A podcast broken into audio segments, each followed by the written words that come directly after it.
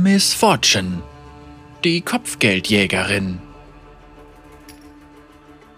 Wie die meisten, die in dem gewundenen, salzverkrusteten Labyrinth von Bilgewasser Bekanntheit erlangt haben, so hat auch Sarah Fortune wahrlich keine weiße Weste.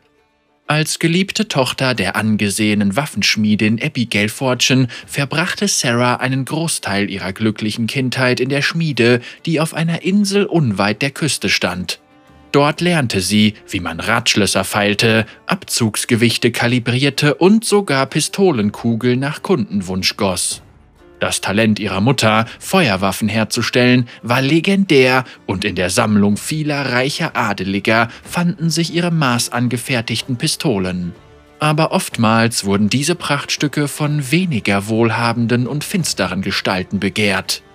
Eine von jenen Gestalten war ein aufstrebender Räuber aus Bilgewasser, den man Gangplank nannte. Arrogant und sich seiner Macht bewusst forderte er ein paar Fortune-Pistolen, wie sie kein anderer jemals besitzen würde. Widerwillig wurde eine Abmachung getroffen und genau ein Jahr später kam Gangplank zurück. Da er nicht die Absicht hatte, für seinen Auftrag zu bezahlen, vermummte er sein Gesicht mit einem schmutzigen Schal. Er kam, um sich die Waffen mit Gewalt zu nehmen. Abigail hatte zwei Meisterwerke geschmiedet. Zwillingspistolen von hervorragender Qualität und präziser Tödlichkeit. Zu edel für seinesgleichen befand sie, als sie sah, was für ein brutaler Pirat aus Gangplank geworden war. Erzürnt riss er die Pistolen an sich und schoss sie mit ihren eigenen Werken nieder. Dann richtete er sie auf ihren Ehemann und die junge Sarah. Aus reiner Boshaftigkeit setzte er die Werkstatt in Brand und schleuderte die beiden Pistolen auf den Boden, um das Erbe der Fortunes vom Antlitz Runeterras vollständig auszulöschen. Schmerzerfüllt kam Sarah zu sich.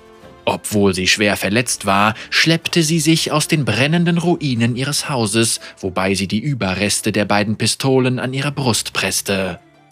Mit der Zeit heilte zwar ihr Körper, doch schreckliche Albträume und nächtliches Entsetzen würden sie noch viele Jahre quälen. Dennoch ertrug sie all dies.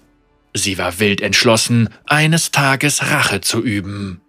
Sie baute die Pistolen ihrer Mutter wieder zusammen und sammelte so viele Informationen wie möglich über den maskierten Mörder, der sich selbst zum neuen Räuberkönig von Bilgewasser ernannt hatte und selbst die einflussreichsten Schiffskapitäne dazu zwang, seinen Anspruch zu würdigen.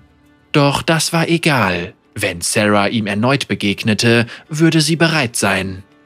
Nachdem sie per Schiff nach Bilgewasser gereist war, tötete Sarah nur Minuten, nachdem sie den verzogenen Holzboden des Kais betreten hatte, zum ersten Mal. Es war ein betrunkener Pirat, der eine Gallone von Myrons dunklem Rum-Intus hatte und auf den ein Kopfgeld ausgesetzt war. Sarah zerrte seinen Leichnam zu den Verantwortlichen, um sich das Kopfgeld abzuholen. Dann riss sie noch ein Dutzend weitere Steckbriefe von der Wand und machte sich auf den Weg in die Stadt. Nach einer Woche waren alle Steckbriefe erledigt und die Gauner, die das zweifelhafte Glück hatten, von Sarah verfolgt zu werden, waren entweder tot oder lagen in Ketten. Schnell machte sie sich in den Tavernen und Spielhallen einen Namen und wurde fortan lediglich als Miss Fortune betitelt. Gangplank würde sie niemals kommen sehen. Was ist schon eine weitere Kopfgeldjägerin auf den Straßen dieser Stadt? In den darauffolgenden Jahren erzählte man sich überall auf den Inseln Geschichten über Miss Fortune, eine fantasiereicher als die andere. Sie ertränkte die Anführerin der Seidenmesser-Korsaren in einem Fass ihres selbst gestohlenen Rums. Sie stahl die Sirene von einem Kapitän, der auf die harte Tour lernen musste, dass man seine Finger bei sich behält.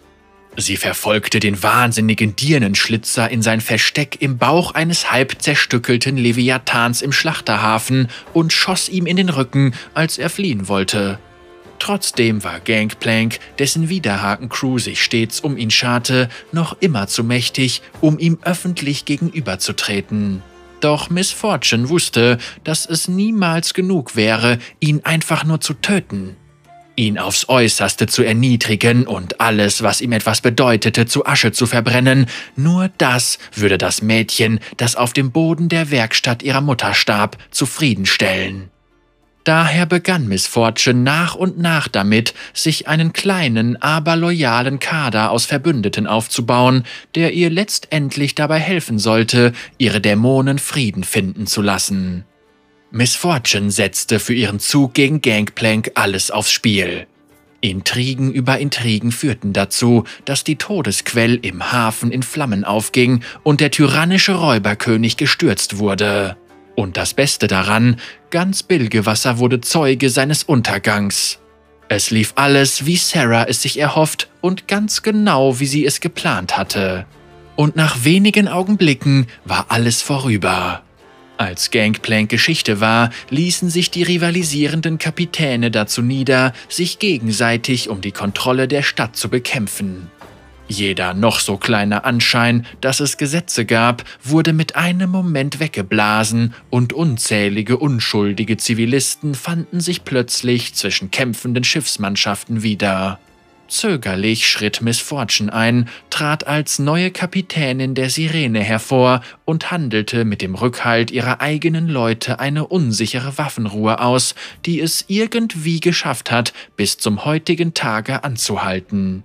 Doch in der Hafenstadt ist wenig von Dauer und Captain Fortune muss immer wieder gegen jeden Räuber, Bandenanführer und entfernte Bedrohungen ihre eigene Ordnung durchsetzen. Die wahre Schlacht um Bilgewasser hat gerade erst begonnen.